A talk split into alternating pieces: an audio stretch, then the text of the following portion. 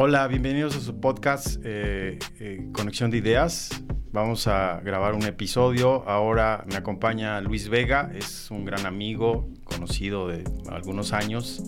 Luis Vega, ¿cómo estás? ¿Qué tal, Efraín? Muy bien, muy contento de estar invitado en esta conexión de ideas y precisamente emocionado para compartir un poquito de mi experiencia y la gente que nos pueda ver tal vez aprender algo de eso. Sí, vamos a hablar una es un interrogante en términos generales, cómo desafiar tus límites.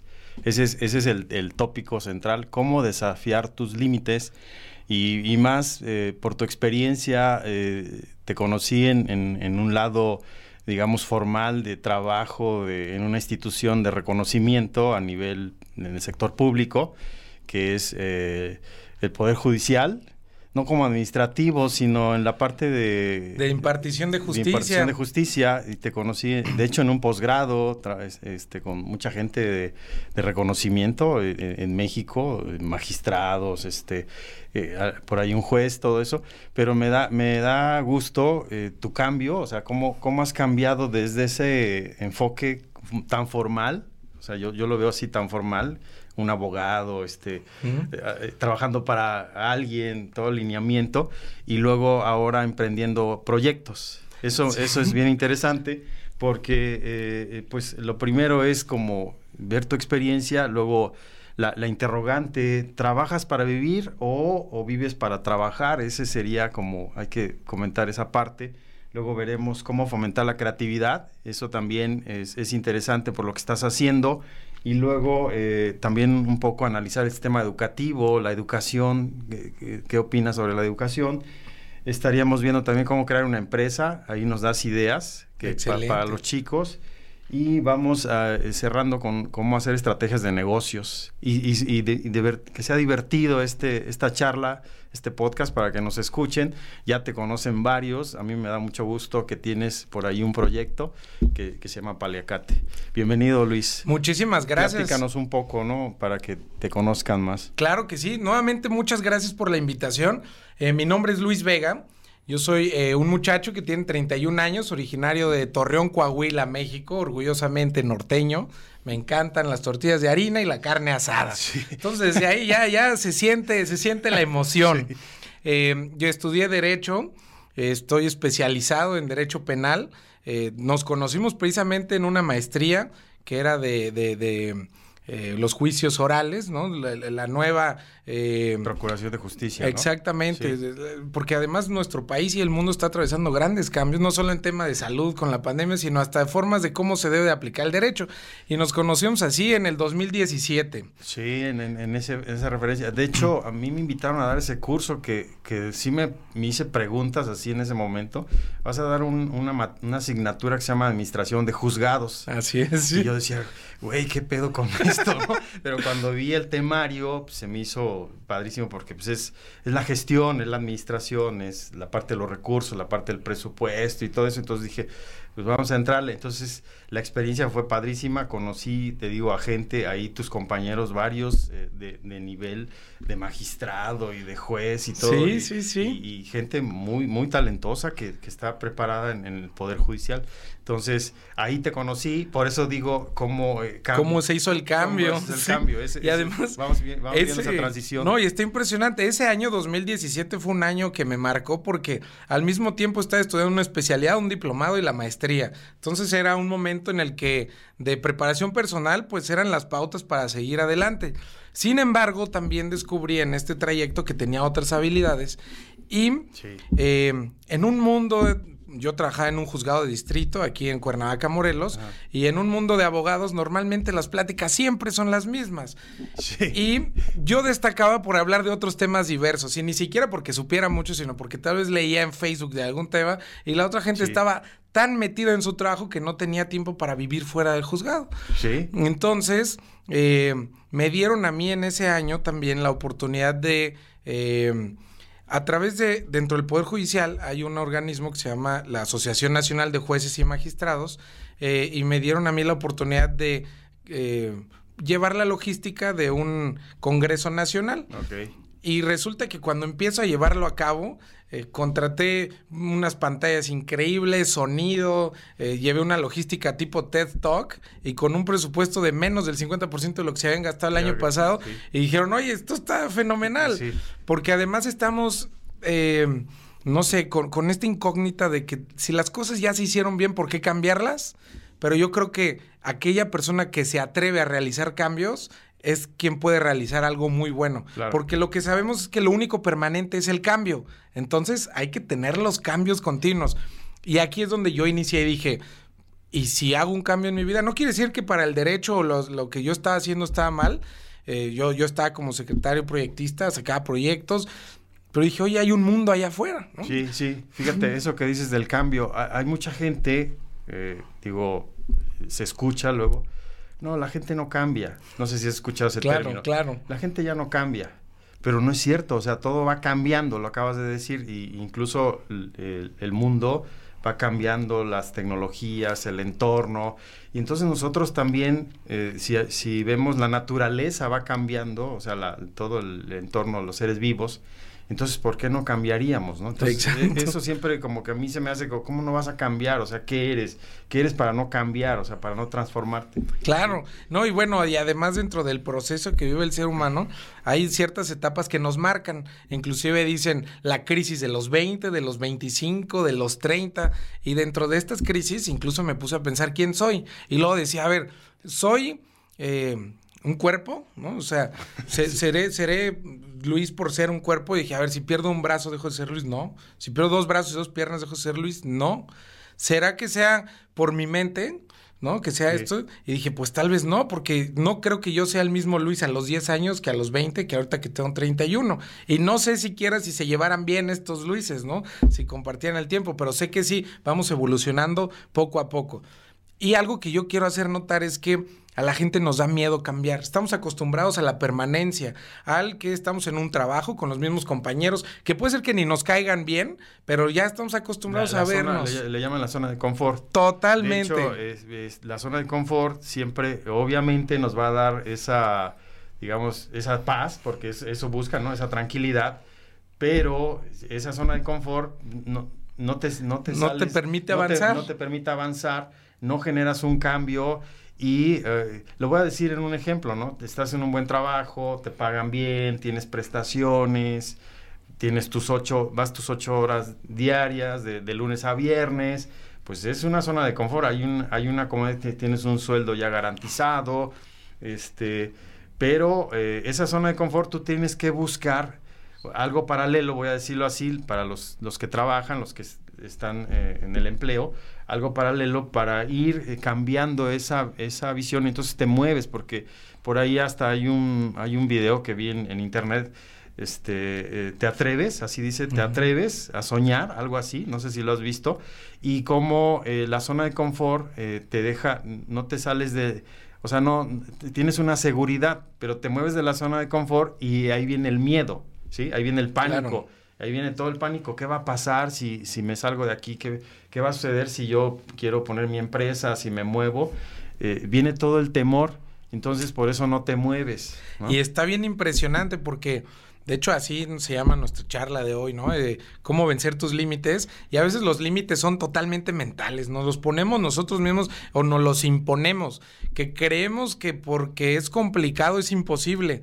Y no, a veces ni siquiera es tan difícil. ¿eh? A veces tienes que probarlo y resulta que era más sencillo de lo que creíamos. Seguramente hasta, por ejemplo, en temas de cocina, vemos un platillo súper elaborado y cuando vemos la receta no era tan difícil, pero nos da miedo porque ya lo vemos finalizado, nos da miedo recorrer el camino, pero cuando nos arriesgamos salen las cosas bien. Y hay una frase que, que me encanta que dice, haz las cosas y si tienes miedo, hazlas con miedo, pero hazlas, ¿no? no te limites. Entonces de esto se trata, de romper nuestro propio paradigma. Déjate cuento una historia súper rápida de los paradigmas y aquí es bien sencillita, pero me gustó mucho. Estaba en una pequeña islita, metieron a tres changos, ¿no? A tres gorilas y en medio había una palmera que tenía unos bananos. Entonces eh, cuando intenta subir el primer gorila a agarrar el banano, unos científicos pusieron una manguera que les aventaba agua y lo tiraban al piso. Entonces, el segundo gorila ve las bananos e intenta subir y cuando va a agarrarle al banano, le avientan el agua y se cae. Y cuando va el tercero, los otros dos le pegan para que no suba y que no, no sufra esa caída. Pasa tiempo y eh, uno de los changos se muere, meten un gorila nuevo y cuando este intenta subir, entre los otros dos le pegan. Y llega un momento en el que ya no hay ningún gorila original y se siguen pegando para no subir y ni siquiera saben por qué. Hasta que de repente llega un gorila loco, no le importa nada, sube y ya ni los científicos estaban. Había pasado mucho tiempo. Y decidió agarrar el banano y lo disfrutó demasiado. ¿Cuántas veces no somos nosotros los que están abajo impidiendo cambios? Sí, sí, sí. Y resulta que, como platicamos fuera del show hace ratito, me encanta esta frase que dice, el mundo es de los locos, porque son los que se atreven a realizar cambios, los que se atreven a romper paradigmas. Sí, de, de hecho, la, la, los grandes genios en la historia, la mayoría y se, se los consideraban locos o eh, herejes. Sí, sí, varios sí, han dejado evidencia de, o han dejado sus, sus este, inventos que nos están sirviendo, ¿no? Eh, podría mencionar a varios de, de, en la historia, que Einstein, este... Sí, sí, sí, hasta eh, Copérnico, ¿no? O sea, de decir, to, oye... To, todos ellos, sí. So, eran, eran grandes genios que, que al final eh, decían algo... Eh, de, no sé, voy a hablar de metafísica, de cuántica, de cosas así que dicen, bueno, ese está loco, ¿no? O sea, ¿qué le pasa, no? Pero, pero es una situación que vivimos. Cada quien tiene su percepción, es, es respetable, es un libre albedrío, vamos a decirlo así, en, en este mundo. Sin embargo, sí hay gente que es talentosa y que eh, debemos como pues eh, escucharlos, ser empáticos. Totalmente, y podemos sentido. aprender hasta ah, mucho. Sí, sí. Dentro de mi experiencia personal y lo que me preguntabas de cómo se generó el cambio, un día me levanté harto, ¿no? Harto de lo que estaba haciendo. Eh, me di cuenta que yo llegué a vivir a Cuernavaca en el año 2000, tenía 10 años. Eh, mi, mi, padre también trabaja en el Poder Judicial sí. y conocí pues a la gente con la que trabajaba. Y luego seguí creciendo, me fui a la Ciudad de México a estudiar, regresé en el 2015 a Cuernavaca, o sea, 15 años mm -hmm. después y seguía las mismas personas haciendo las mismas actividades en los mismos puestos. Entonces, viendo esto, yo dije, pasaron 15 años y resulta que ahora el niño que conoció en 10 años es su jefe, es el que les da órdenes. Entonces yo dije, algo aquí no está bien. Okay. Porque al ratito yo voy a ser el que va a pasar 15 años y ahora voy a tener a un muchachito de 20 tal vez dándome órdenes a mí. Entonces un día renuncio, dije, ya, sin tener nada fijo, sin siquiera saber hacia dónde iba. Sí. Y toda la gente me dijo, ¿y estás loco? Tienes un buen sueldo, viene un bono, espérate sí, a que sí. termine, que quién sabe qué. Y dije, no, porque si me espero, nunca va a llegar el momento. Me voy a quedar pensándolo. Y además me voy a obligar al no tener nada a encontrar algo. Sin embargo, pues yo ya tenía unos ciertos estándares mentales. Con mi sueldo ya sabía en qué podía gastar y qué no, y ya no me podía permitir algo inferior. Claro, Entonces tuve la zona que... de confort. Exacto. La zona de confort ahí, que de, no pasas más, que de hecho esas son limitaciones. Por ahí eh, la, el, lo, el, alguna referencia de la mente millonaria, no sé si has uh -huh, leído sí, ese sí, libro, sí, te dice claramente, o sea, que tú, si tú te limitas ah, pues yo gano tanto y ya lo pones en tu mente, pues ese es tu... Ahí te quedas. Ese, ese es tu tope, o sea, sí, tienes que pensar, no quiere decir que no trabajemos, eh, por ejemplo, yo trabajo en una empresa eh, o he trabajado en empresas, pero siempre buscas sí, otras, fu otras fuentes, ¿no? Otras fuentes de, voy a decir, de financiamiento u otros ingresos. Igual si hay una forma de ser libre, pues hay que brincarle y ir a esa libertad pero que nos cuesta, nos sí, cuesta, sí, nos cuesta. Sí, de hecho, Robert Kiyosaki, en su libro Hasta de Padre Rico, Padre Pobre, eso dice, o sea, no pongas todos tus huevos en una canasta, porque si se te cae y se rompen, te quedaste sin nada. Diversifica, ese es el secreto del éxito, diversificar. Y pues a mí me pasó que yo no diversifiqué, simplemente renuncié de lo que tenía, pero además, eh, pues me obligué a buscar otra forma pero me hizo un cambio total de personas, de amistades, de, de todo lo que estaba a mi alrededor. Inclusive, eh, yo sin saber mucho y aventurándome al mundo, compré un ticket para irme a Londres, sin avisarle a nadie, ni siquiera a mi familia. Sí. Me fui de incógnita y resulta que llegué a Londres los primeros dos días ni siquiera sabía dónde me iba a quedar, me quedé en el aeropuerto del hotel, luego me metí en Facebook y busqué este mexicanos en Londres y encontré que rentar... Los hostales, ¿no? Hostales, ¿no? no pues renté una habitación en una casa de otros mexicanos sí. y éramos cinco al principio, este, con dos baños, ¿no? O sea, pues no era tan tan cómodo. Y resulta que a los cinco días encuentro. Ah, bueno, al irme dije, pues, ¿qué hago? Me voy a llevar una cámara, ¿no? Me fui a comprar una cámara, dije, pues a fotografiar el mundo. Y a los cinco días encuentro mi primer cliente. Sí. Y fue así como wow, ¿no? O sea, allá no era este el servidor público, no era el amigo de todos, no era nadie, solo era el mexicano que está llegando a Londres, que de forma inicial inclusive me fui con visa de turista. O sea, todo mal, ¿no? Y resulta que ahí encontré posibilidades de, de encontrarme a mí. Ahí fue donde me di cuenta quién soy y lo que valgo. Cuando descubrí esto, se rompieron este velo mental. Dije, a ver, si aquí la gente me reconoce, le gusta lo que hago y ni siquiera me conocían, ¿por qué no se lo puedo demostrar ahora yo a todo el mundo? Y ahora abrí una agencia de publicidad que precisamente se llama Paliacate Studio, que inició en Londres, apenas en agosto abrí una pequeña oficina en Colombia y aquí tenemos sucursal en Hermosillo y en Cuernavaca. Y déjame te cuento por qué se llama Paliacate. Me encanta porque al irme a Londres dije, tengo que irme con algo, no me puedo ir nada más de fotógrafo, ¿no? Entonces desarrollé el nombre Paliacate para que fuera algo muy mexicano. Sin embargo, no lo pensé muy bien porque pues, los ingleses no saben decir paliacate y decían paliacate. Pero me encanta el paliacate, ¿por qué? Porque el paliacate pues es un, instrumento que se puede utilizar de adorno, ¿no? Hay gente que lo usa fashion, eh, hay gente como signo de identidad, como los cholos de Hermosillo. Sí, sí, sí. Hay gente que lo utiliza eh, también como un adorno identificativo con los mariachis, hay gente que usa eh, paliacates de moños. Hay gente que lo usa para limpiarse el sudor de la, de la frente. Entonces, y además son de muchos colores, tamaños, formas, y eso somos nosotros. Eh, dentro de nuestro equipo tenemos a hombres, mujeres de distintas edades, gustos, preferencias. Entonces aquí la idea de una agencia, de nuestra agencia, es decir, eh, tú nos cuentas tu historia y nosotros la vamos a transmitir. Y tenemos toda la diversidad para que tú puedas lograrlo, ¿no? Entonces esto es Paliacate Studio y estoy tan comprometido con mi marca que ahorita es una marca, pero inició siendo un, estilo de vida. El decir, voy a creer en mí, quiero salir adelante y tan lo amo que, déjate decir, hasta me lo tatué. no sé, me tatué el logo paliacate. Es la creatividad, ¿no? Un poco ahí, ahí este, bueno, ahí aplica la creatividad, todo el proceso que estás viendo, a dónde puedes eh, influir con, la marca, ¿no? Así es. Tiene que ver con... y resulta que, bueno, aquí en la playera pues, se ve nada más un logo este, en blanco y negro, búsquenlo paliacatestudio.com, pero pues también tenemos pues como paliacate nuestros distintivos con grecas, sí. Y hay hasta marcas que nos han dicho, oye, ¿por qué no te diseñas tu marca de ropa? ¿Por qué no? No sé sí, qué. Sí, sí, podría, podría haber una diversidad ahí. Oye, ¿qué opinas de, la pobreza eh, como un estado mental? O sea, ¿qué opinas?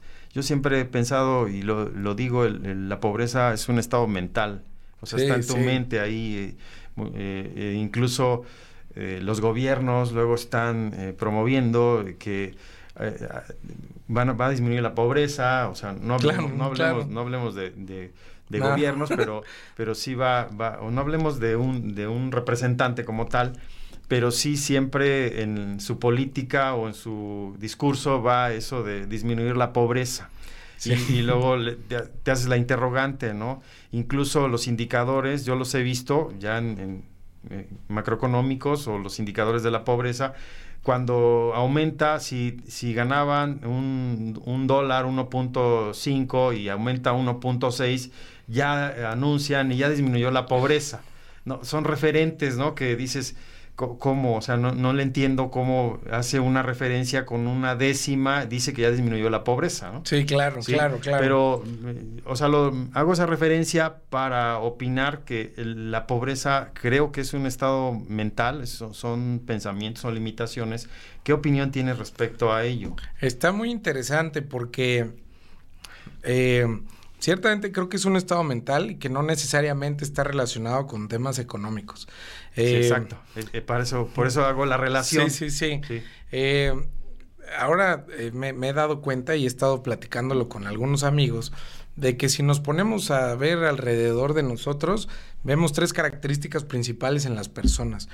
la mayoría son gordas, tontas y pobres o somos, ¿no? Pues me ven, no estoy muy flaquito, pues 107 kilos, ¿no? este, ¿y por qué pasa esto? Porque Porque, ¿Por qué somos gordos? Porque nos da flojera, porque es más fácil levantarse este, tarde, es más fácil no ir a correr, es más fácil no comer saludable, es más fácil eh, estar en un estado de tranquilidad. Eso es muy sencillo. Pero también me di cuenta que en un mundo de gordos, si llega una persona y se levanta más temprano, si sale a caminar, si, si empieza a comer saludable, impacta y resulta que todos los de alrededor lo empiezan a ver. ¿Y sabes qué es lo peor? Que lo critican. O sea, dicen, oye, todos estamos gordos, porque este debería de estar flaco, no? O sea, está, está loco. Ahora, ¿Por qué la gente es tonta? Por lo mismo, porque nos da flojera ponernos a estudiar. De hecho, si yo te dijera, ¿cuál es el secreto del éxito? Y fueras una plática que te pagaras por esto, vas a decir, ¿por qué pagué si ya lo sabía? Creo que el secreto del éxito es... Sí, sí, de hecho en la consultoría pasa. en los cursos de capacitación. Sí, sí pasa, pasa eso. Pasa, o sea, tú, tú vas como aprender algo según y luego dices, güey, esto ya lo sabía. Ya lo sabía. O incluso tú das el curso. A mí me ha pasado, das el curso y los empresarios dicen, los ves hasta mejor que tú. A mí me ha pasado. o sea, tienes a los empresarios ahí o, los empleados, los directivos, quien, los líderes que mandan al curso. Y, los ves en, el, en las preguntas, en el debate, me pasó en, la maestría. También, sí, sí, sí, sí. o sea, saben un chingo, ¿no? O sea, lo, lo digo así, no traen un conocimiento. Lo único es como reforzar, como si fuéramos un espejo nosotros. Totalmente. O sea, como hacerlo tuyo. Sí, es un reflejo. Sí. O sea, muchas actitudes o, muchas cosas ya las tenemos, tenemos un poder, nuestra mente, nuestro ser, y nada más necesitamos un, alguien que nos ayude para rebotar, ¿no? Exacto. Por ejemplo, si, si te platico un poco mi historia, yo hablando en estos medios, cuando yo estudié mi carrera, yo, yo, yo estudié contador en, en, una universidad autónoma, pues yo era el que no quería pasar a, exponer, o sea, decía, que pase el que habla más, ¿no? Yo, yo hago la, la parte... Todo lo técnico. La parte técnica y que pase el otro, ¿no? Y cuando en algún momento inicié, empecé a estudiar mi maestría, una maestría en administración, me acuerdo así, neta, neta, lo estoy diciendo aquí en esto, que hice una exposición y me hicieron una crítica algunas chicas, que no voy a decir nombres, me sentí tan mal en, al término de la clase. Yo dije, no mames, o sea, ¿qué, qué está pasando conmigo? O sea, es, algo, es, algo interno que traemos.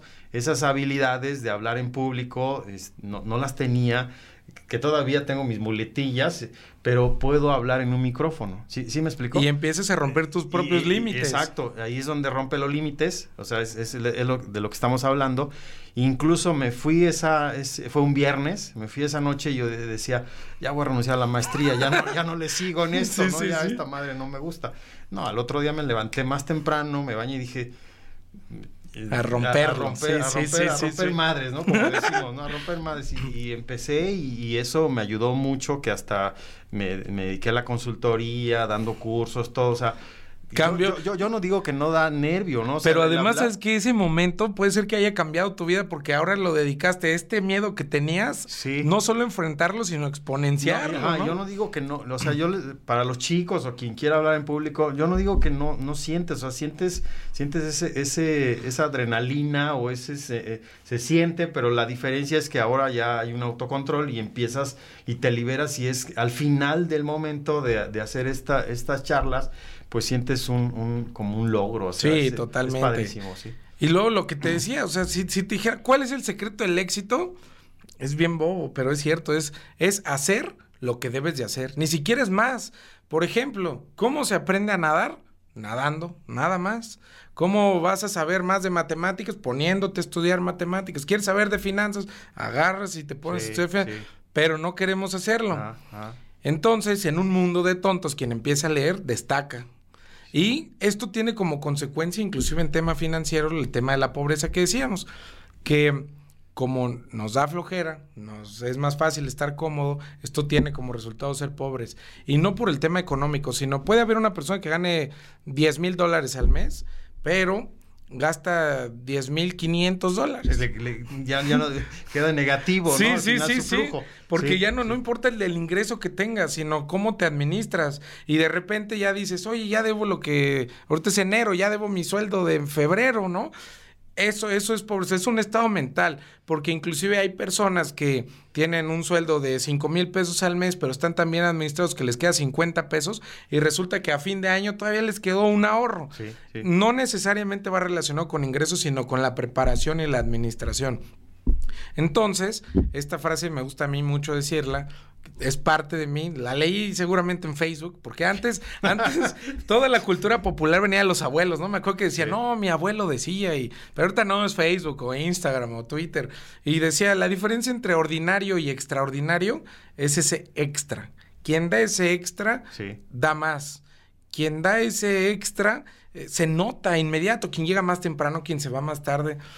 Y además, déjame te cuento que esa frase me la dijeron hace poquito.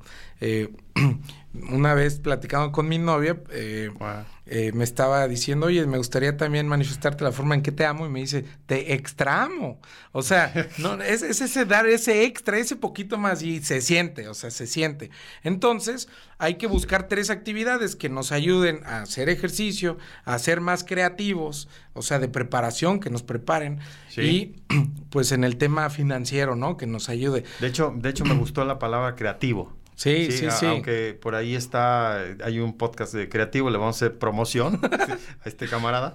Sí, pero fíjate, ese término me gustó porque eh, por ahí eh, eh, tanto tiempo que he estudiado, luego la competitividad y, o la competencia, o luego te dicen en, en, los cursos de liderazgo, en, en administración, prepárate para ser competente, o hasta el modelo, en, México llegó un modelo de competencias, o sea, como, como profesional en, en, recursos humanos, eh, te vamos a contratar con, un, con una metodología que, se, es modelo de competencias, o la educación, la educación también, la educación basada en competencias, pero todo es competencias, eso tiene, voy a hacer el, enlace, tiene que ver con el capitalismo y tiene que ver con una confrontación, o sea, no es, no va en ese sentido, creo que tenemos que ir más allá de la competencia. Sí, sí me explico, o sea, tenemos que ser creativos.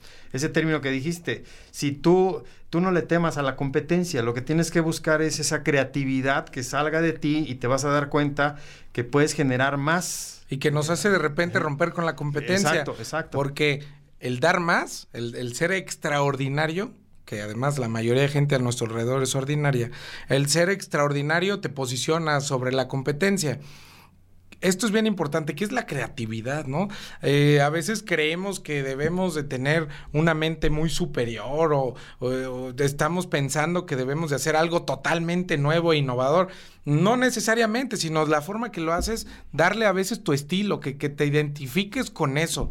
Ahorita, por ejemplo, el tema de competencias y lo que mencionaste al principio, que el tema de inclusive de la educación, yo me di cuenta que pues mencioné al principio, estudié una especialidad, una maestría, un, este, una, bueno, hay varias cosas. Y resulta que no me dedico ahorita a nada de eso. Yo ni siquiera soy publicista, ni soy mercadólogo y tengo una agencia de publicidad. No significa que no lo estudié de forma directa en una institución educativa, pero me di cuenta de dos cosas. Ahorita que al principio eh, pues yo trabajaba en un juzgado y tenía un jefe, tenía que darle cuentas y ahorita resulta que yo soy la persona que ya tiene su propia empresa y que tiene personas a su cargo y que les dice qué hacer y cómo hacerlo, pero no del todo porque también tenemos libertad creativa, porque a mí no me gusta establecer formas, porque cada quien tiene su forma y puede ser que la mía funcione, pero hay alguien que funcione mejor. Pero sí lo que me di cuenta es este dos cosas. Una, que la sociedad nos enseña a ser limitantes, nos enseña a ellos a poner nuestro propio límite. La sociedad nos dice, naces, tienes que ir a una escuela, eh, tienes que ir a una universidad, ten una novia, cásate, ten hijos, y repite, ¿no? Y Estudia para trabajar, ten un buen trabajo. Y, toda tu vida debes de estar trabajando para luego pensionarte y empezar a vivir a los 80, ¿no? O sea, ¿por qué? Porque ya ni siquiera sé la edad de jubilación, ¿no? O sea, 65 y luego dicen, no, o sea, que 40 años de trabajo y que... Entonces, la idea es vivir para que te jubiles, o sea, eso no es algo que he entendido. Entonces empecé yo a decir, oye, ¿por qué no puedo vivir hoy? ¿Por qué tengo que esperarme hasta en tanto? ¿Por qué tengo que esperarme a generar un ahorro de 30 años si puedo producir ahorita? Y sí, generar ahorro es súper importante. No quiero decir que está la frase De- esta que dice, vive como si te fueras a morir mañana. Es cierto, pero hay que agregarle, pero planea como si fueras a vivir por siempre, ¿no? O sea, disfruta Sí, el sí. momento, pero no Sí, te la bañes, ¿no? Este, pero también me di cuenta que esta sociedad nos impone a seguir estos lineamientos en los cuales es, sé el mejor trabajador.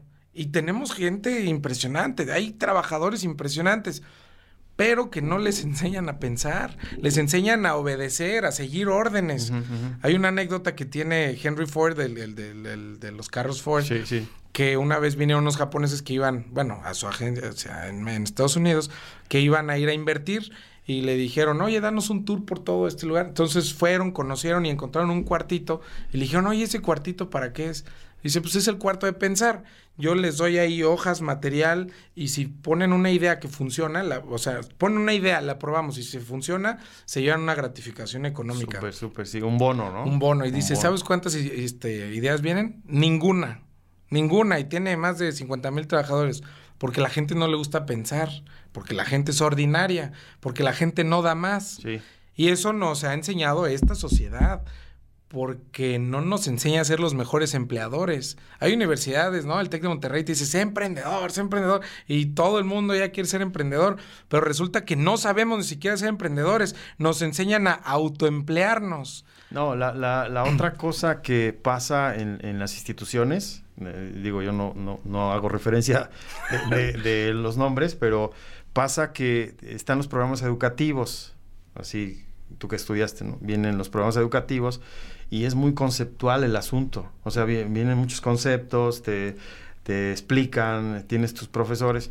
Creo que hay algunas escuelas de negocios reconocidas en- a a nivel América e incluso en el extranjero, que sí haces una vivencia o sea, sí vives una experiencia como empresario y ahí sí eh, existen eh, casos, voy a decir casos, e incluso eh, lo interesante aquí de como empresario para, para ser emprend- emprendedor, como hemos hablado, es la creatividad, la parte emocional también, la parte social, la inteligencia social, la inteligencia emocional y le agregaría la inteligencia financiera.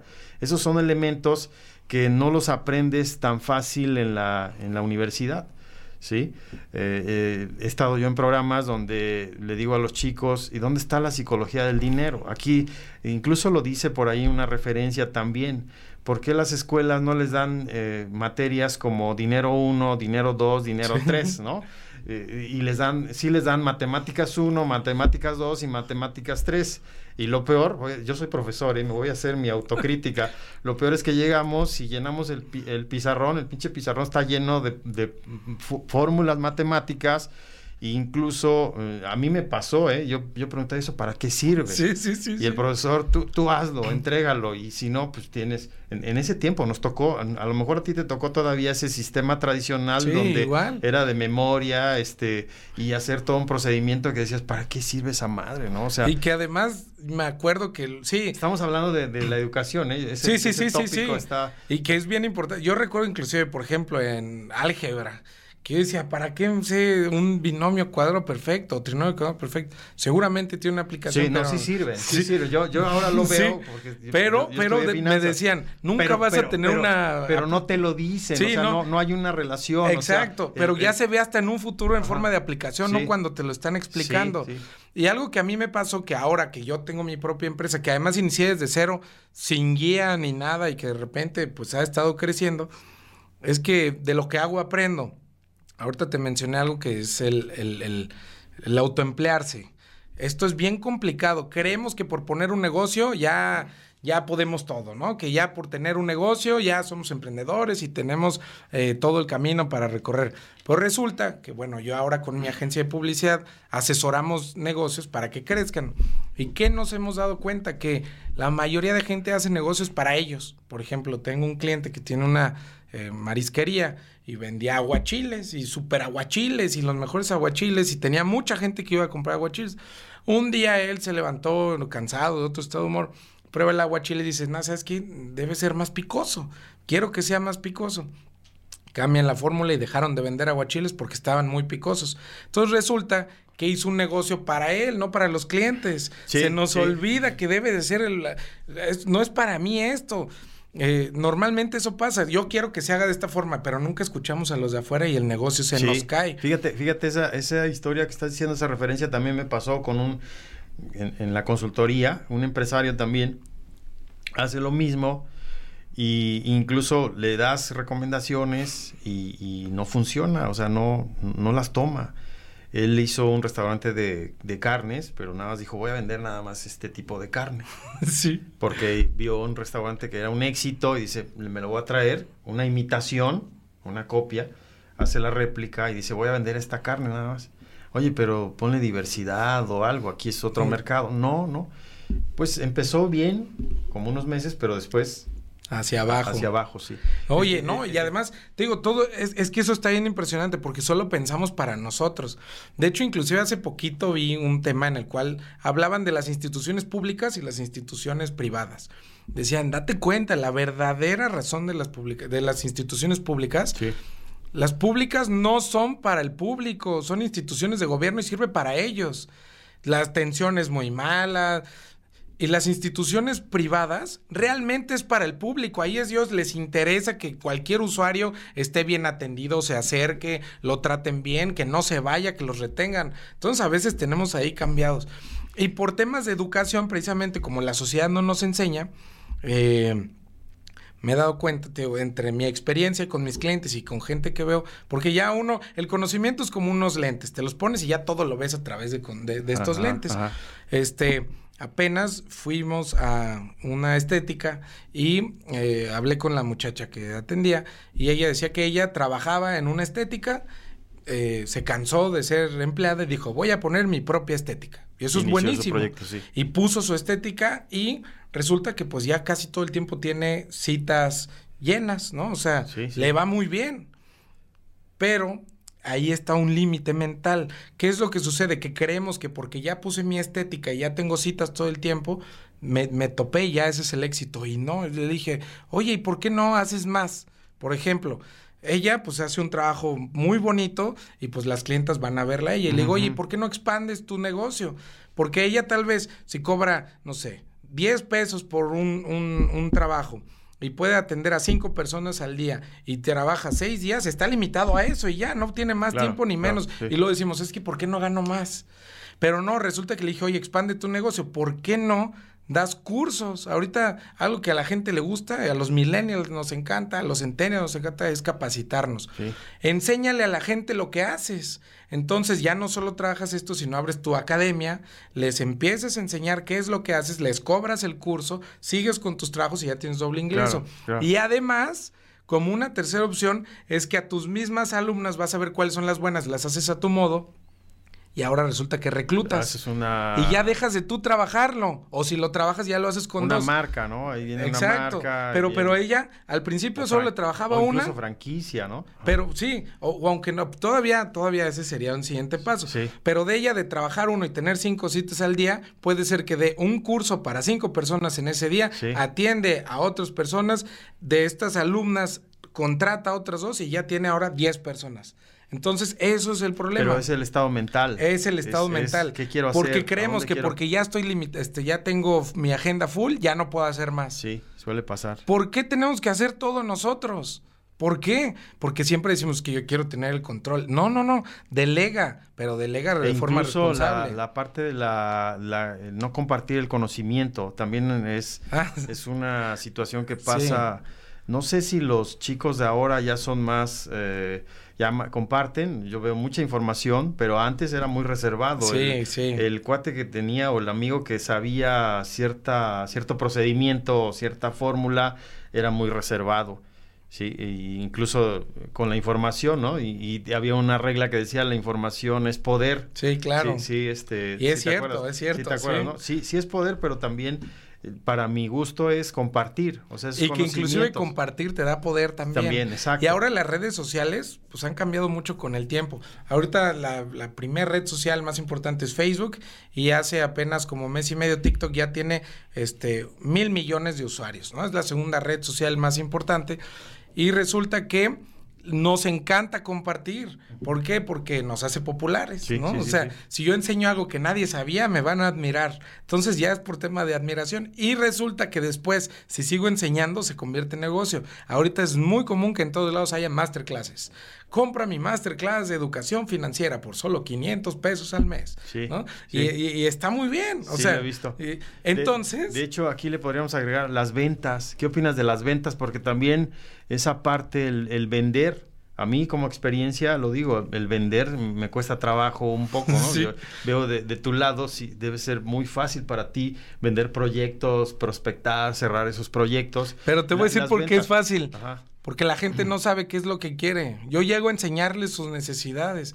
Ellos me dicen, oye, tengo un restaurante. Ajá, ¿y lo que? Y, me pasó, eh, este, hay gente que, no se pone un negocio de pizzas y dice, yo hago las mejores pizzas. Y sí hace las mejores pizzas, pero se concentra tanto en preparar las mejores pizzas que ya no ve proveedores, no ve la renta, no ve si disminuir gastos, si tener más nómina, solo se concentra en esto. Entonces, para mí el tema de ventas se me hace, no es que sea muy sencillo, pero lo que sucede es de que como la gente no piensa, como la gente solo crea negocios para autoemplearse, pues es muy fácil llegar y decirle, oye, mejor consolida tu proyecto de esta forma. Y funciona muy bien. Y ahora, en tema de educación, yo me di cuenta que te dije, no soy mercadólogo, no soy publicista, pero pues he comprado masterclasses de 500 pesos y duran 16 horas. Entonces, ¿qué sucede? Que me di cuenta que la mejor universidad no es ninguna pública ni privada, se llama YouTube, porque además puedo acceder a conocimiento que está dando ahorita en Rumania, que se puede aplicar aquí hoy, y muchas son de forma gratuita. Sí, pero vamos a respetar las universidades. digo, hay, cosas que sí, por ejemplo, no puedo aprender a ser médico eh, por, por el internet. O sea, ni siquiera puedo hacer prácticas. Sí, porque cuando dijiste las universidades, bueno, yo trabajo en universidades y, creo que sí es eh, una formación. A lo mejor tendría que existir un cambio ahí. Una modificación. En, los programas de, estudio. Más, yo lo, lo, lo, he visto, lo vivo, más por todos los cambios tecnológicos, todo lo que viene. Eh, creo que las universidades van a tener que hacer una transformación en ese sentido. Algunas ya lo están haciendo. están. Sí. Pero, por ejemplo, imagínate que las clases en línea, a mí cómo me molestan las clases en línea por el sistema tradicional que tienen. ¿Por qué no se hacen un cuadrito como esto en las escuelas y que se vengan aquí a parar los profesores y les expliquen a los alumnos? O sea, algo especializado para poder realizar, ponerles el material. Pobres profesores que se levantan a las 6 de la mañana o cinco y media para dar clases a las 6 con 30 alumnos que están dormidos en su cama y apagan las cámaras, ¿no? Sí, sí, sí, he visto los memes por ahí.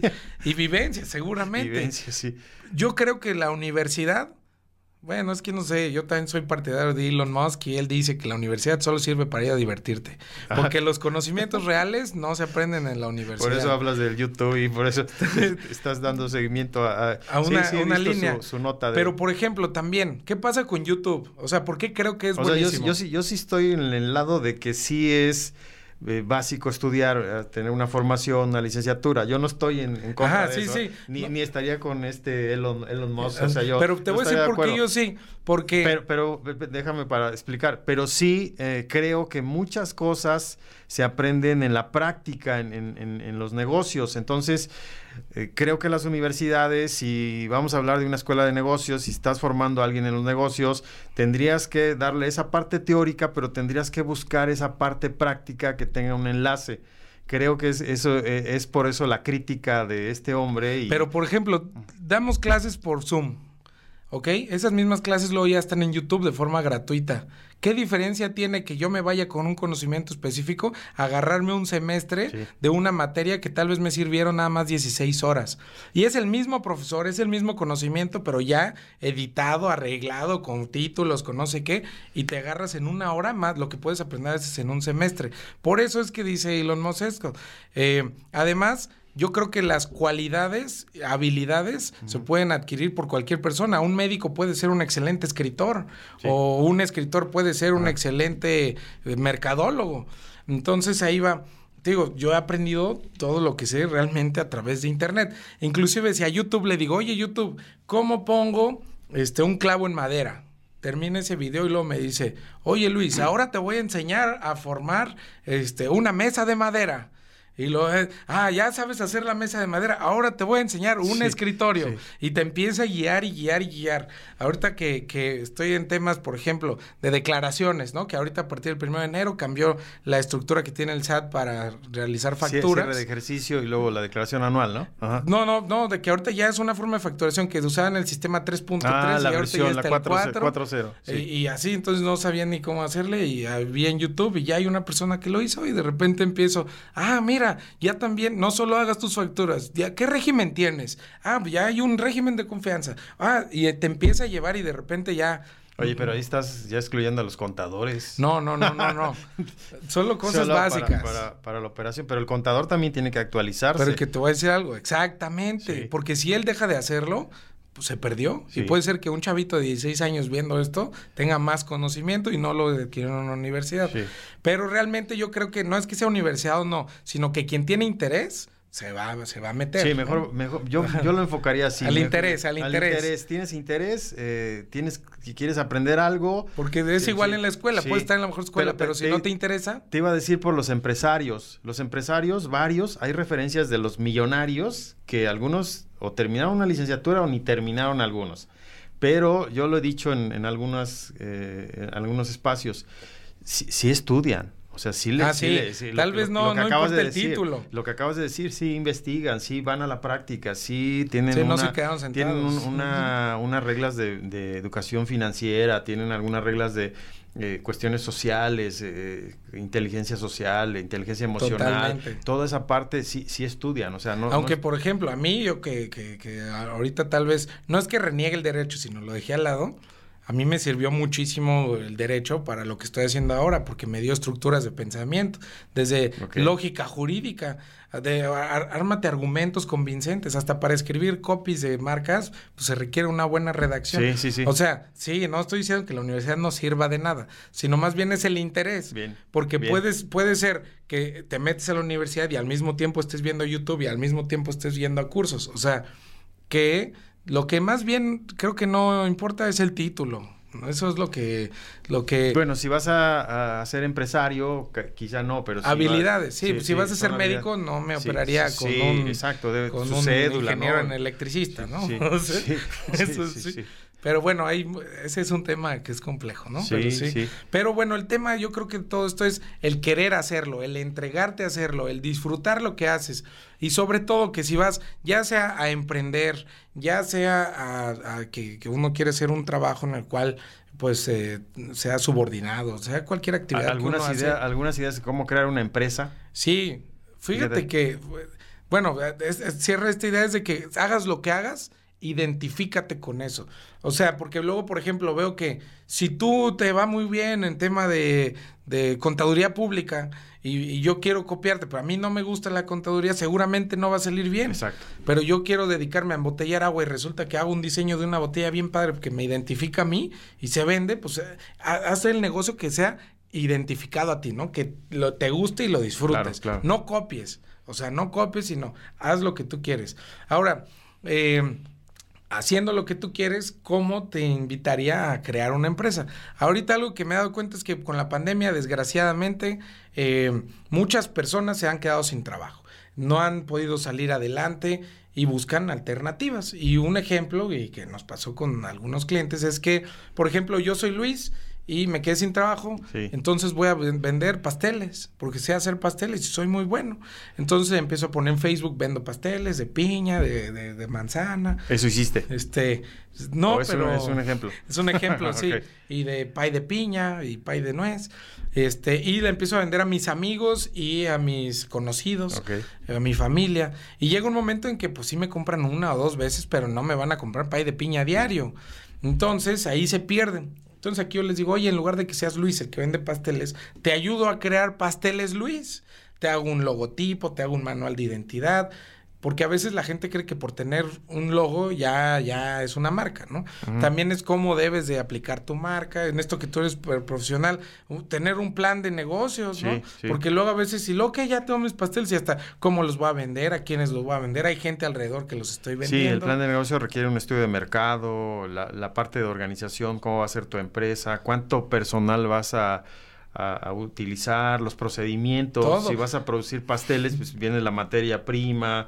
Si vas a, eh, a comprar algún, el amasijo, como le llaman en la sí, panadería. Sí, sí, la, las revolvedoras, o no sé cómo le llaman estas cosas, donde vas a, a poner todos los condimentos, la harina, el huevo, todo lo que implica de materias primas todo ese proceso y luego cómo van a cómo vas a ir al horno, ¿no? Exacto, desde todo el procedimiento. tienes que saber, o sea, obviamente quien hace un negocio, siempre lo, yo lo digo en, en las clases, tienes que identificar todos esos, esos procesos, identificar hasta, incluso si y por ahí hay unas referencias también de alguien que, que escribió un libro y decía, yo lo que hice es vivir, vivir, eh, irme a trabajar en esa empresa porque yo quería hacer una empresa de ese tipo.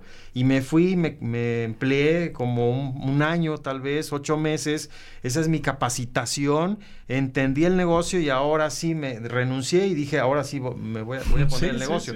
Pero, pero eh, al final es eso, o sea, eh, y a todos los que nos escuchan en este podcast, hay gente que está trabajando, que entiende su negocio, que, que ya conoce los procesos y que podría, y que, que lo dijiste al de la chica que hizo su estética. Ha habido casos así. Hay casos así donde la, señora era la cocinera, era la que tenía las recetas y los señores, los dueños eran los que ponían el capital, sí, los inversionistas, pero ella dijo, bueno, ¿por qué no yo me voy y, pongo mi propio negocio? Y a veces conocen mejor el modelo de negocio que el propio exacto. inversionista. Entonces, va, va en ese sentido, ¿no? los recursos que vas a necesitar, la parte de eh, aspectos legales, ahí, eh, legales y fiscales, si vas a ser persona física, tienes que buscar la, las bondades que, te ofrece la, ley o las leyes fiscales. Y que de hecho, de hecho, déjame hablar de eso rapidísimo. Porque a veces creemos que para poner una empresa debes de ser rico, debes de tener todos los recursos y en nuestra mente es ya inicia todo montado, ¿no? No queremos iniciar con un poquito, pero eso es lo peor que podemos hacer, es inicia de poquito en poquito, ya tal vez en el transcurso del tiempo lo vas creciendo. Entonces sería, primer paso, decídete en hacer algo con el que te identifiques. Segundo paso, no te limites a tu familia y a tus amigos. Ahorita tenemos el medio de redes sociales que sin invertir ni un peso puedes crearte una página, un Instagram, pones hashtags y de repente se exponencia, ¿no? Puede ser que crezca más o menos, pero bueno, posicionate en redes sociales, créate una marca hazte un logotipo y, e identifícate con eso. Entonces deja de, de, ser algo individual para que sea una marca. Y luego, ahorita, por ejemplo, en temas fiscales, el gobierno del, del, Estado mexicano está buenísimo porque creó una, eh, una, una, este, una opción que se llama... El régimen de confianza. Bueno, pues como persona física, pero yo ahorita ni siquiera diría ah, eso. Las sociedades Me iría con el SAS. las sociedades de, simplificadas. Ajá, sociedades de acciones simplificadas. que son una belleza. ¿Por qué? Porque una, no requieres ni siquiera gastar ni un peso. Se puede hacer a través de internet. Solo buscas en Google SAS requiere ser una persona física, que tenga eso sí una firma electrónica, que ya estés dado de alta en Hacienda, pero te la constituyen dentro de la Secretaría de Economía. Es gratuita, en tres días ya la tienes y ellos te ayudan inclusive a darte de alta en el registro público de comercio, te ayudan a abrir una cuenta bancaria y hasta te dan de alta en el seguro social para tus trabajadores. Sí, te, facilitan todo. Fíjate, ese modelo que lo comentas es, muy bueno. Ese modelo ya, aunque fue una réplica, ¿eh? Sí, o sea, nuestros... Eh, eh, voy a decir, nuestros legisladores o diputados eh, a veces buscan por ahí los mejores modelos, se los traen, está bien. sí, sí, sí, sí. No, pasa nada, ¿no? Pero igual la creatividad, ¿dónde está ahí, no? Claro, sí, Hay una adopción. Ese modelo ya estaba en Colombia, si no mal recuerdo, en algunos países. Justo en Colombia. Se lo traen. Es un buen modelo para los empresarios para tener una empresa que es unipersonal, o sea, un socio nada no más. Requieres otra no, cosa y gratuito. Ah, y, tiene, tiene algunos, algunos topes, eso sí hay que cuidar, que, que, la intención también, yo veo esa doble intención del, del sistema tributario, es... Eh, que te incorpores. invita, ajá, se incorporan, se formalizan y ahora sí, si rebasa, pero está padre, ¿no? Pero no está mal, porque además para pequeños y medianos negocios está bien. Está limitado a 5 millones de pesos al año y además el primer año no pagas ISR. Sí. ¿Qué, qué más quieres? ¿Qué más quieres? Pero, pero aquí va esto. Fíjate, para nuestros empresarios, yo siempre lo, lo, menciono en estos espacios y cuando tengo cursos o algo, el empresario debe cambiar esa mentalidad de estar en contra del, del, sistema fiscal o del fisco o de estar evadiendo, haciendo misiones. Ya, ya eso, eso, esos esquemas debes de romperlos y dedicarte a hacer negocio. O sea, busca los mejores esquemas para tributar. Y que sí, alguien puede venir aquí y criticarme, pero ¿dónde están los servicios públicos? ¿Dónde está? Bueno, es eso. Que la falla no quede en uno. Exacto. Sí, claro. sí, sí, o sea, que, te dediques a hacer negocio, a hacer riqueza, rompe eso, porque si te limitas a, a tratar de evadir, omitir, pues ya no hay riqueza y desde ahí va a haber una limitación. Es como, acabas de, lo dijiste hace un momento, ¿no? Es como el que gana 10 mil dólares, pero eh, excede 10 500. El empresario también, ok, va a obtener su riqueza, pero así como está haciendo misión, ahí hay algo que no está muy bien y entonces no va a haber ese retorno. O sea, él debe de pensar, se está limitando. Exacto. ¿Sí, me explicó? Y además, dicen por ahí que la ignorancia sale cara. Sí porque a veces, inclusive no sé si les ha pasado a alguno de ustedes que quiere hacer un negocio y luego, luego tu primer cliente te pide factura. Y dices, ¿y cómo va a ser? Ni siquiera sé facturar. Esta es una muy buena opción. Ya que tienes tu negocio, ya que creaste tu logotipo, ya que lo constituyes como algo más fuera de ti, te creas tu empresa que además es gratuita y el primer año no pagas ISR. Entonces, puedes facturar, puedes tener más presencia, la gente te ve más serio. Y eso es buenísimo. Y si necesitas hacerlo, aquí está Paliacate Studio para que te asesoren. Sí, de hecho, te, iba a hacer la pregunta, estrategias para iniciar negocios, pero ya, ya, las, ya las estás mencionando, ya vimos que, que, la formalidad sería el plan de negocios o, o al menos saber tu modelo de negocio o, analizar el proyecto de inversión, dónde vas a meter tu dinero. Exacto. Toda esa parte es importante. Tengo un amigo que, que puso, bueno, no las inventó, pero él, él este, puso un pequeño negocito que se llama Gym Water, unas aguas que tienen forma de pesas y, están muy buenas. Si las llenas de arena pesan un kilo y puedes hacerlo así. Y él me dice, oye Luis, ¿sabes qué hago? Hago una reunión conmigo mismo cada semana y me pregunto dónde está el dinero porque cada vez puede cambiar. A veces suena bien eso conmigo mismo. Sí. creo que lo hacemos yo. Yo, ¿sabes qué, qué hago? Yo hago una práctica. Inclusive los que me escuchen y por ahí me han de ver caminando y por ahí alguna amiga me dijo que si ya un amigo también me dijo que si, si era indigente. Hablando solo. Sí, porque porque lo que hago es eh, momentos así de espacio camino, o sea, yo hago mi caminata. Y en ese momento, a veces voy escuchando música voy escuchando un audiolibro, porque ahora está buenísimo. está buenísimo los audiolibros. Antes, si me gustaba leer, antes me llevaba más tiempo hacer una lectura. Sí, sí, sí. Pero ahora el audiolibro, ya me hice adicto a los audiolibros. Es una eh, eh, belleza. entonces, eh, a veces hasta digo, voy a caminar más tres horas que, para acabar el libro. O sea, yo, para escuchar todo el libro y eh, ahí voy pensando y voy creando. Y a veces digo, ya no, ya no voy a escuchar el audiolibro o los podcasts también son muy claro, buenos. totalmente. Sí, y, escuchen este más dos veces, por entonces, fíjate, eh, lo, que, lo que hago es eh, un momento de silencio y ahí voy creando. Y a veces me sale una idea y tengo, hice una como por ahí aprendí, alguien me enseñó a hacer una, como un grupo en WhatsApp haz de cuenta, te doy de alta a ti, Luis, y ya luego te elimino. No sé si lo has hecho. Haz de cuenta, te doy de alta, abro un grupo, somos amigos, te, te doy de alta en el WhatsApp. Y, es como un grupo ah, y luego lo elimino, pero se, es como mi posti, posti se podría llamar. Ahí, ahí mando información, que tengo mucha información.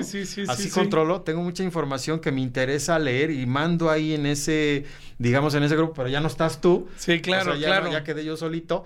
Y lo que hago, fíjate, lo interesante es que luego grabo la idea. Digo, se me ocurrió esta idea, voy a hacer esto. Y entonces yo grabo la idea. ¿Sí me explicó? o sea, grabo la idea, tengo que hacer esto, me late hacer esto por acá, o, o, tengo que resolver este problema, y entonces grabo el audio y ya después lo escucho. No, eso está buenísimo. De hecho, ayer justo platicaba con mi novia de algo similar. Ella me dice que le encantan las libretas y que todo el tiempo tiene una libreta. Y recordamos la historia, que digo, no es ejemplo como tal de persona, pero sí de acción, que Pablo Escobar siempre tenía una libreta y todo el tiempo estaba anotando sus ideas. Y eso a veces pues, tenemos buenas ideas que en un futuro se nos olvida. Entonces, hacer eso, ya sea en WhatsApp, ya sea en Trello, ya sea con una libreta física, hacerlo. Y tengo que mi amigo decía, en mi reunión conmigo mismo me pregunto dónde está el dinero.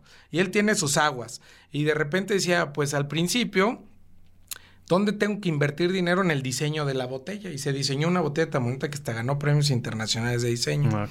Luego, posteriormente, él estaba embotellando en Puebla Ajá. y dijo, a ver, este, ya no solo el diseño de la botella, luego la etiqueta, y luego estaba embotellando en Puebla y dijo, pues gasto mucho en transporte, mejor compro un camión. Y ya sale más barato. Y luego dijo, ¿sabes qué? ¿Por qué no pongo mi embotelladora? Y esto Sí. va cambiando semana con semana, o mes con mes, o a veces día con día. Nos quedamos con ideas que deben de ser, este, parece ser que permanentes, pero no. Todas nuestras ideas deben ir evolucionando, como Claro, dijimos, claro. el cambio. Algunas, algunas no las, eh, no las llevas a cabo, pero otras sí. Entonces, Exacto. o de repente, fíjate, es bien interesante nuestra mente, porque hay cosas que la, ya, ya nos gusta, queremos hacerlas y las, yo, en, en consultoría le llamamos incubar. Ajá, o sea, es- como incubar la idea en la mente. Y entonces, ¿cómo Pero incubarla es porque la vas a hacer crecer. Sí, ¿no? sí, sí, O sea, me, me refiero a que tú tienes la idea, la empiezas a incubar en la mente, eh, sigues tu, tu vida, eh, haces tus actividades, en la noche duermes, o sea, todo lo normal, pero de repente esa idea ya, como la incubaste, ya la tienes ahí, de repente el entorno es, es así, no, no voy a decir mágico, no sé cómo Ajá, decirlo, ajá. la energía o, o lo cuántico, de repente vas, van saliendo, se van resolviendo las situaciones. No, no sé si me explico. o sea, Totalmente, eh, totalmente. Así, así, de hecho, los empresarios, yo creo, yo, yo estoy seguro que, que van en ese sentido y van creando. ¿Sí me explico? O sea, aquí, lo que tendríamos que hacer, ya para, ya para ir cerrando, Luis, porque ya se nos fue el tiempo, podríamos seguir hablando Claro, sí, sí, ma- sí, más, sin límite. más tiempo, sin límite, pero vamos cerrando ya esta charla, muy buena, por cierto. Eh, es eh, hacer una lluvia de ideas, eh, son técnicas. De, eh, incluso si, si eh, eres empresario, yo diría es buscar, buscar este, las necesidades, necesidades como dijiste hace un rato, o problemáticas que resolver. En metodología de investigación, cuando hacemos investigación en, en- en alguna tesis, en algún programa de posgrado, lo que hacemos es eh, un- una matriz y, y identificamos necesidades que vamos a satisfacer o problemáticas que vamos a satisfacer eh, identificamos y lo que hacemos es un cuadrito de lluvia de ideas, ¿no? Entonces, para, para los negocios puede funcionar muy bien, una matriz donde hago mi lluvia de ideas, tengo este producto, producto 1, producto 2, producto 3, fíjate, porque si tienes muchas ideas, tres productos, cuatro, los que tú Ajá, quieras, ajá. ¿qué necesidad satisface o qué problema resuelve? Entonces, eh, Sí, o es mero capricho. de- delimitar, ajá, Sí. exacto, como lo decía. sí, ¿no? sí, sí. Entonces hay que, hay que ver el- el- la necesidad que satisface. Entonces, por ahí va. Hay una pirámide, de Maslow que es muy buena también para los negocios. Si tú la analizas desde la parte básica, tu producto va a satisfacer algo básico, va a ser un, va a ser un éxito Claro. porque es básico. Entendemos que es la parte básica, ¿no? La comida, la, la alimentación. el dormir. Supervivencia. Sí, la supervivencia. Pero va a un nivel de autorrealización, a lo mejor va hasta cubrir arte, belleza, toda esa situación. Pues eh, tu producto va a tener, va a costar más, va, va- se va a colocar más, Aunque pero va, pero, pero va a haber más- va a estar más limitado. Sí, entonces son como ideas, ¿no? Sí, sí, sí. Sí.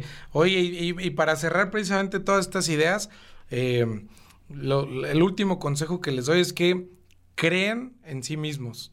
A veces nos da miedo empezar, pero está esta frase que dice, no empiezas desde cero, sino desde la experiencia. Claro. Hay gente, no sé si has visto, que es millonaria, se queda sin nada y en un año, dos años otra, Otra vez. vez, sí. Y que cuando no tenía nada, a mí me iba mejor que pero ellos. trae las habilidades, trae toda Totalmente. esa psicología del dinero, trae toda esa... La experiencia. No, y aparte no hay limitaciones, todo lo que hemos hablado, ¿no? La pobreza, un estado mental. Exacto, Sí. total. Sí. Entonces ahora es crecer con nosotros, creer en nosotros mismos, eh, no tener miedo para salir adelante Sí. e identificarnos con lo que hacemos. O sea, hazlo con amor, hazlo con entrega y hazlo porque a ti te hace feliz. No vivas la vida de otras personas, que no te afecte si les gusta o no, hazlo para ti. Y cuando empiezas a, como dice Maslow, hasta arriba, a autorrealizarte, es que ya empiezas a vivir una vida más plena. Sí, ¿no? claro. Oye, Luis, eh, ¿dónde te pueden seguir? ¿En, en redes? Ah, excelente. Eh, pues somos Paliacate Studio. Pueden encontrarnos en Instagram, en Twitter, en Pinterest, en Google My Business, en YouTube, Paliacate Studio. Además, Algo gracioso es que paliacate es algo muy mexicano y no había ninguna marca registrada como paliacate. Sí, qué, buena, onda, este, qué buena onda. Sí, Ok, vamos cerrando este. Gracias Luis por estar aquí. Ojalá y me acompañes en otro espacio más adelante, en otro episodio. Por ahí podríamos revisar otros temas ya más aplicados. Pero muy bueno, me gustó mucho. Este, qué bueno que, que estás. Te deseo mucho éxito en lo que haces igual y, si, requieres algo de algún proyecto, pues ya sabes, a tus órdenes estoy. Este, gracias a todos los que nos escuchan, los que nos ven. Eh, Conexión de Ideas es su podcast. Eh, nos vemos más adelante con otro episodio. Gracias. Nos vemos.